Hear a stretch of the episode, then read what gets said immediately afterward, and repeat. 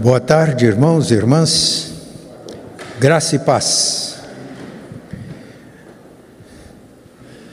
Desde que chegamos aqui, 2020, começo de 2020, nós convidamos irmãos para que nas terças-feiras a gente jejuasse, pedindo para Deus uma jornada feliz, inspirados na experiência de Esdras, quando liderou alguns, uma leva de exilados na Babilônia para Jerusalém. Ele percebeu que os recursos que ele tinha eram insuficientes para a jornada, ele não tinha uma força policial para protegê-los no caminho, e Esdras disse que ficou com vergonha de pedir ao rei recursos, soldados, porque ele tinha dito para o rei que o nosso Deus cuida daqueles que creem nele, daqueles que o amam. Então ele resolveu proclamar um jejum junto ao rio Ava e pedir isso a Deus, uma jornada feliz para nós, para os nossos filhos. Deus colocou no meu coração, no início do pastorado aqui, também convidar irmãos para juntos jejuarmos e orarmos às terças-feiras porque temos consciência das, dos nossos limites, das nossas limitações. E quando eu assumi, em, em 2020, eu já estava completando 80 anos de idade, então eu tinha consciência de que dois bens preciosíssimos, que é tempo e energia, eram para mim bens escassos. E Pessoalmente, preciso dessa bênção e dessa graça, e também diante dos desafios. Eu não vou perguntar aqui quem está jejuando. Né? O jejum, geralmente, a gente faz sem publicidade. Eu estou publicando aqui porque estou conclamando os irmãos a orar. Também dos que estão em casa, nós estamos transmitindo online esse culto. Quem está jejuando? Mas eu quero dar uma palavra a quem está, para que continue e para que quem não está se una a nós.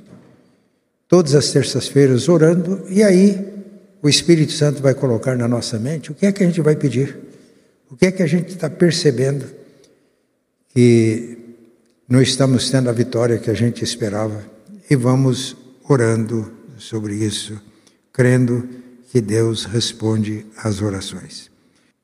Hoje de manhã eu pedi uma palavra para mim, eu sempre faço isso uma palavra. E Deus trouxe ao meu coração o Salmo 131. Uma palavra não só para mim. Esta palavra que eu peço nas manhãs, eu compartilho, fazendo uma oração e enviando.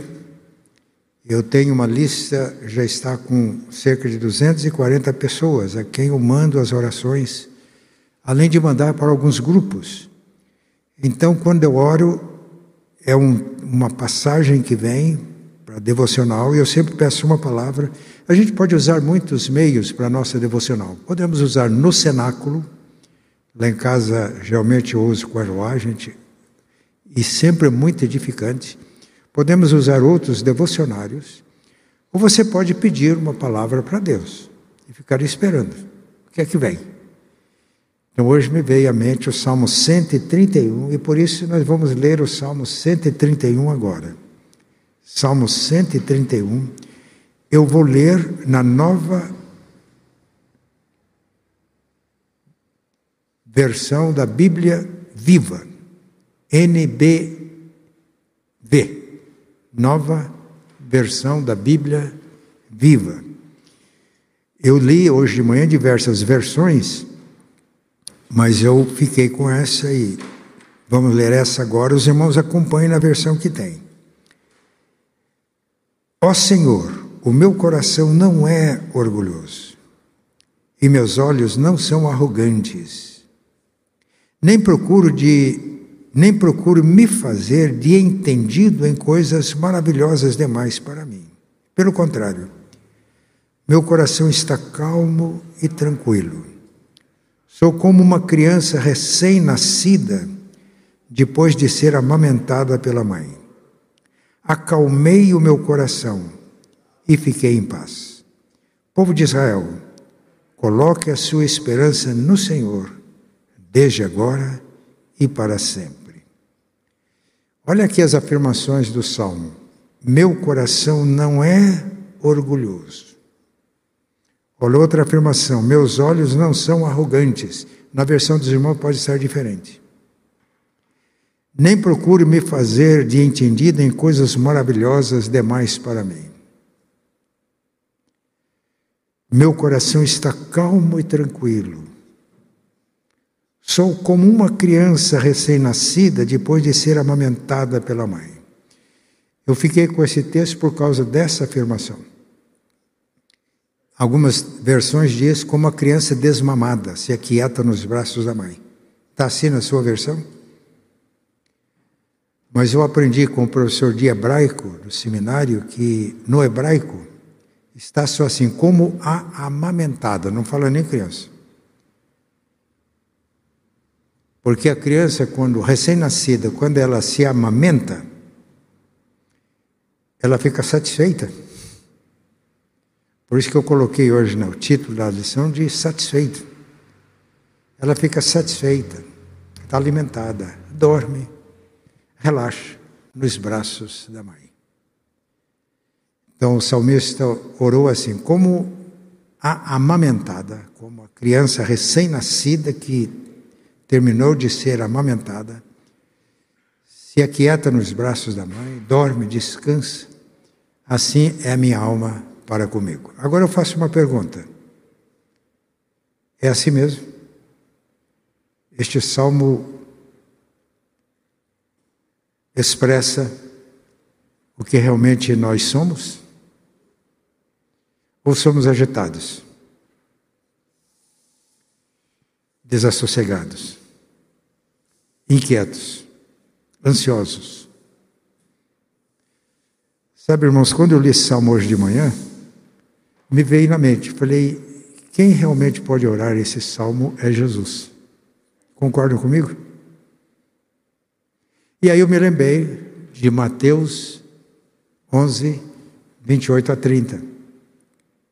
Ele faz um convite: venham a mim, todos vocês que estão cansados e sobrecarregados. Nós nos sentimos às vezes assim? cansados e sobrecarregados. Sentimos ou não? E porque nós nos sentimos assim, que Ele nos convida: venham a mim, todos vocês que estão cansados e sobrecarregados. Ele diz: e aprendam de mim, que sou manso e humilde de coração. Ah, você é manso e humilde de coração? Somos realmente humildes? Domingo, domingo é, como é que a gente chama? Retrasado, né? No outro domingo, eu disse, disse para os irmãos uma experiência de Agostinho, de Pona. Alguém perguntou para ele, qual é a maior virtude da vida cristã? Ele respondeu: a humildade. Agora o senhor me diz qual é a segunda maior virtude. Que ele pensou um pouquinho e disse: humildade. Mas, doutor Agostinho, diz qual é a terceira. Ele pensou mais um pouquinho e disse: humildade. Nós precisamos de ir a Jesus e aprender dele. Foi a minha oração nessa manhã. Eu não sou humilde. Porque não sou humilde, muitas vezes eu fico cansado, sobrecarregado, exausto. E às vezes até meio nervoso. E quando alguém está cansado, está ansioso, fica às vezes até meio mal criado. Eu não é assim. Então hoje é o convite de Jesus: venham a mim e aprendam de mim. Só Ele pode dizer isso, porque eu sou manso e humilde de coração.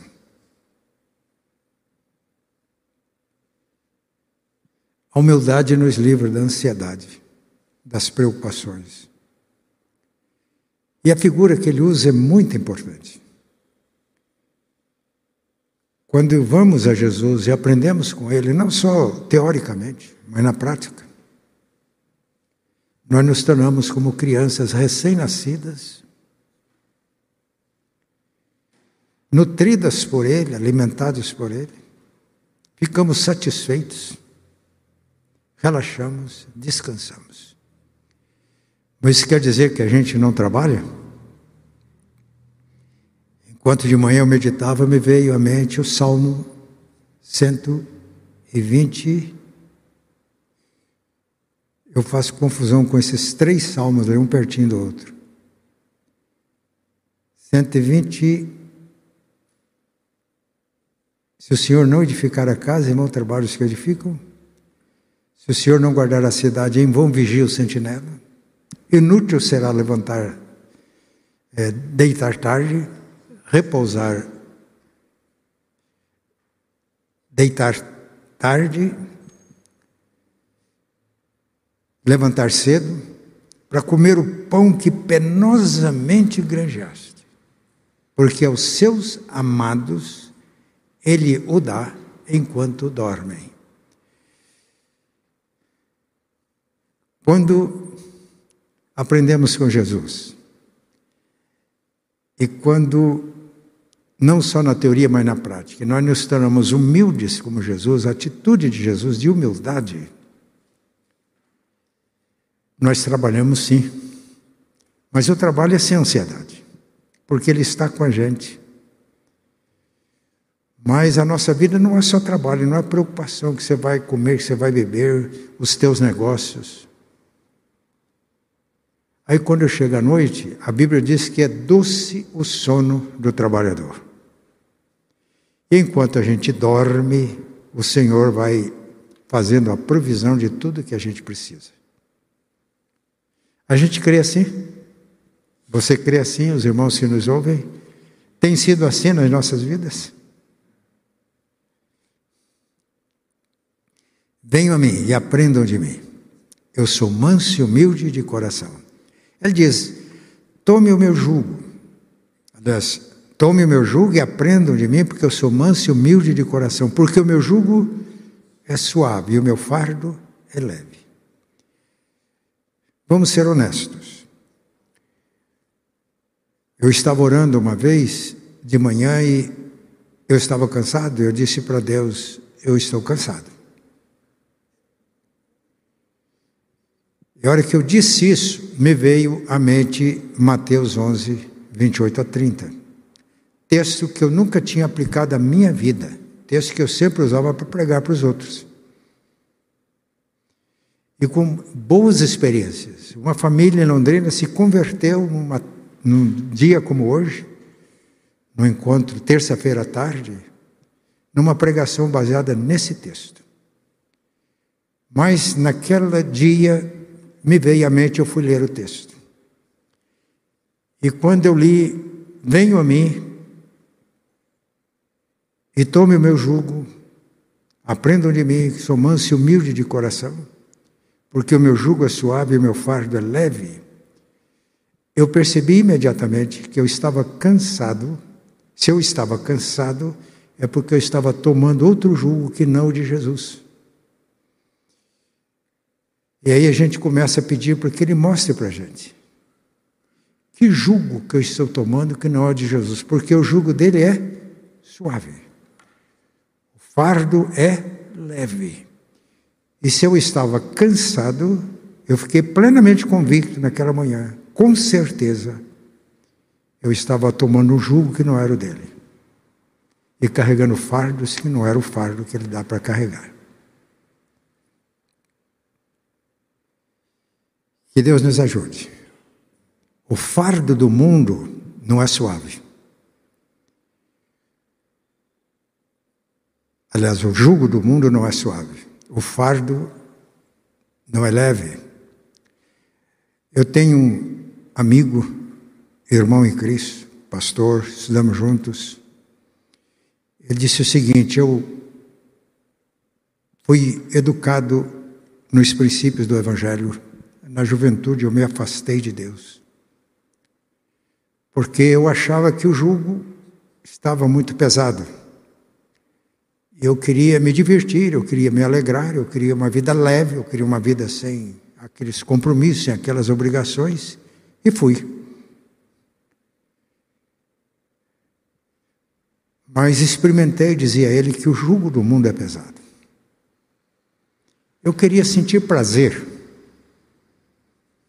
O que é que o mundo me incentivava? Bem, para ter prazer, você precisa de estimular com bebidas. Passou a tomar bebidas que estimulavam. De repente, as bebidas já não, não era suficiente. Drogas. De repente, as drogas mais leves não dava conta, drogas mais pesadas. Sexo. Ele se soltou as rédeas. Sexo. Quem tem de errado nisso? Ou estou com sede, eu tomo água. Eu estou com vontade de sexo, faço sexo. As ofertas estão aí abundantes. E foi por esse caminho. Chegou um ponto que ele sentiu-se, era jovem ainda, cansado, sobrecarregado, a vida sem sentido. Ele ia passando num lugar que estavam pregando em praça pública, e a mensagem era essa: Venham a mim todos que vocês estão cansados e sobrecarregados, eu aliviarei. Tome meu jugo e aprendam de mim que sou manso e humilde de coração, e vão encontrar descanso para as almas. O meu jugo é suave e meu fardo é leve. E na hora disse que ele pensou assim: eu assumi o jugo do mundo achando que ia me dar prazer e me deixou cansado, moço, jovem. E ele usou uma expressão assim: eu percebi que o mundo fez comigo quando eu faço o que eu faço quando vou chupar uma laranja. Eu descasco a laranja, eu vou apertando e todo o suco, depois sobra o bagaço. E quando sobra só o bagaço, o mundo joga fora o bagaço. Se naquele dia ele disse para Jesus: Senhor, eu estou um bagaço. Mas o Senhor me ama, aceita o bagaço. Ele se entregou a Jesus. Encontrou nele o verdadeiro alívio. O descanso. Passou a servir ao Jesus. Eu não vou dizer o nome dele porque é conhecido. Mas por intermédio dele, Deus colocou no coração dele ajudar jovens que, rejeitando o jugo de Jesus, buscam prazer e satisfação, depois vira bagaço. E no ministério dele, muitas vidas jovens têm sido resgatadas. Nessa tarde fica essa mensagem para nós. Se não estamos, se estamos cansados, se o nosso coração não está tranquilo, se não estamos em paz, se estamos desassossegados, seja lá com o que for. Alguém pode dizer para mim, pastor, o senhor não sabe da minha vida. Como é que eu vou ficar desassossegado? E hoje de manhã, eu vi Jesus na cruz e do alto da cruz, sofrendo dores as mais atrozes,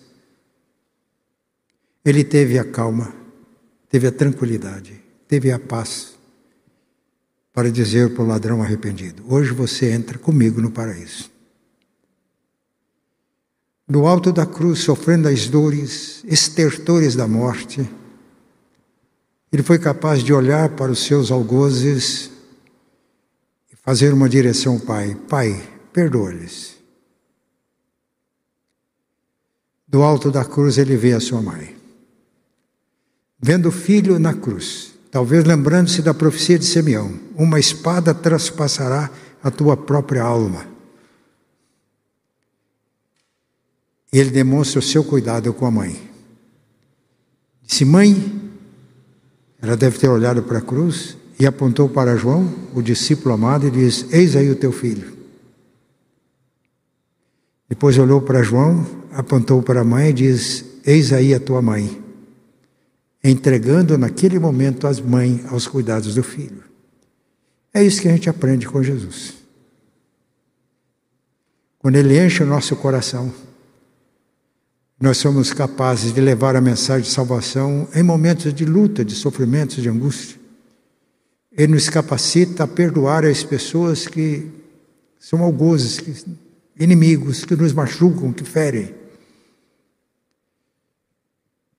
Somos capazes de acalentar corações traspassados pela dor em qualquer situação porque aprendemos com Jesus. Jesus não foi humilhado, ele se humilhou. Ah, ele foi humilhado porque ele. O exército romano teve mais força do que ele. Não, não e não. Quando foram prender Jesus, soldados chegaram, ele se apresentou e disse: Vocês buscam quem? Falou: Jesus o Nazareno. Ele disse: Sou eu. Só isso bastou para que eles caíssem por terra. E quando Pedro tirou a espada para cumprir a promessa dele, eu não vou deixar que eles prendam o Senhor. Mas ele não tinha treinado direito, só pegou a orelha do, do rapaz. Jesus disse: põe a espada na bainha. Eu poderia agora pedir ao Pai, ele mandaria uma legião. Mas esta é a hora das trevas. Esta é a hora. Eu vim para esta hora. O que significa aprender de Jesus? Estar com Jesus. Jesus em nós.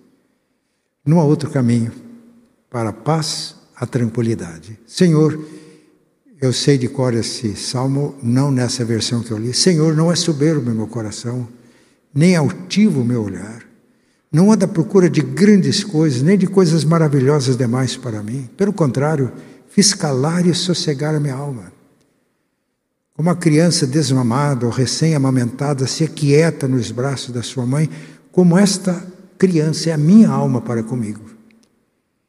E a exortação, a pregação que ele faz: espere Israel no Senhor, espere povo de Deus no Senhor. Vamos então nos chegar a Jesus? Eu vou fazer uma coisa diferente. Deus me deu essa palavra porque eu estava me sentindo cansado meio impaciente com algumas coisas. Planejando fazer algumas coisas mais fortes. Eu precisava. Você precisa?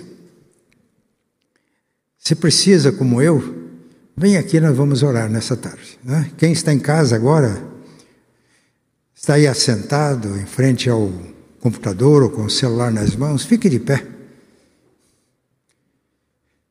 Você que está em casa não pode chegar aqui pertinho, mas chegue perto do televisor, né? O grande Messias sempre diz: olhe nos meus olhos, olhe agora para cá. Nós precisamos de ir a Jesus, de tomar o jugo dele, de aprender com ele que é manso e humilde de coração, para que tenhamos alívio, para que tenhamos uma vida produtiva. Somos companheiros de jornada. Eu faço parte do grupo. Eu preciso de Jesus. Senão não tenho coração tranquilo, não tenho calma. É isso que o mundo está precisando. O mundo está precisando de cópias de Jesus. Pai Santo e bom, estamos aqui na tua presença Pedimos que tu nos faças cópias de Jesus, o nosso Senhor e Mestre. Ele mesmo convida: venham a mim, todos vocês que estão cansados e sobrecarregados, eu darei alívio. Tome meu jugo e aprendam de mim, porque eu sou manso e humilde de coração, e vou encontrar descanso para as almas, porque o meu jugo é suave o meu fardo é leve. Pai, perdoa-nos quando estamos tomando um jugo que não é teu. Jugo que escraviza, que tira tudo de nós. Como um mundo que faz com a gente O que a gente faz quando chupa uma laranja? Tira todo o suco e joga o bagaço fora. Mas, Pai, tu és tão bom. Jesus nos ama tanto que Ele pode transformar, transformar esse bagaço que entregamos nas tuas mãos transformar em vidas abençoadas e frutíferas. Toma-nos em teus braços. Orienta e dirige os nossos passos. Oramos em nome e por amor de Cristo. Amém. Porque assim diz o sublime, porque assim diz o alto, o sublime, que habita na eternidade, cujo nome é santo. No alto e santo lugar eu habito, mas habito também com contrito e abatido de espírito, para vivificar o coração do abatido e vivificar o espírito dos oprimidos. Pai, agora colocamos na tua presença o jejum e a oração dos irmãos que estão unidos no propósito de pedir a Ti uma jornada feliz para a nossa igreja. Diante dos desafios que temos à nossa frente, percebemos, ó oh Pai, que não podemos avançar, não podemos alcançar vitórias senão pela Tua graça. E o jejum e a oração é a nossa forma de dizer a Ti, ó Pai, que precisamos de Ti. Porque Jesus disse: sem mim nada podeis fazer. Por isso nos achegamos a Ti e pedimos que Tu nos abençoes. Aceita, Pai, as orações feitas neste dia, em nome de Jesus. Amém. E a graça de nosso Senhor e Salvador Jesus, o amor de Deus, nosso eterno Pai, a comunhão e a consolação do Espírito Santo estejam com vocês e com todo o povo de Deus, hoje e sempre. Amém.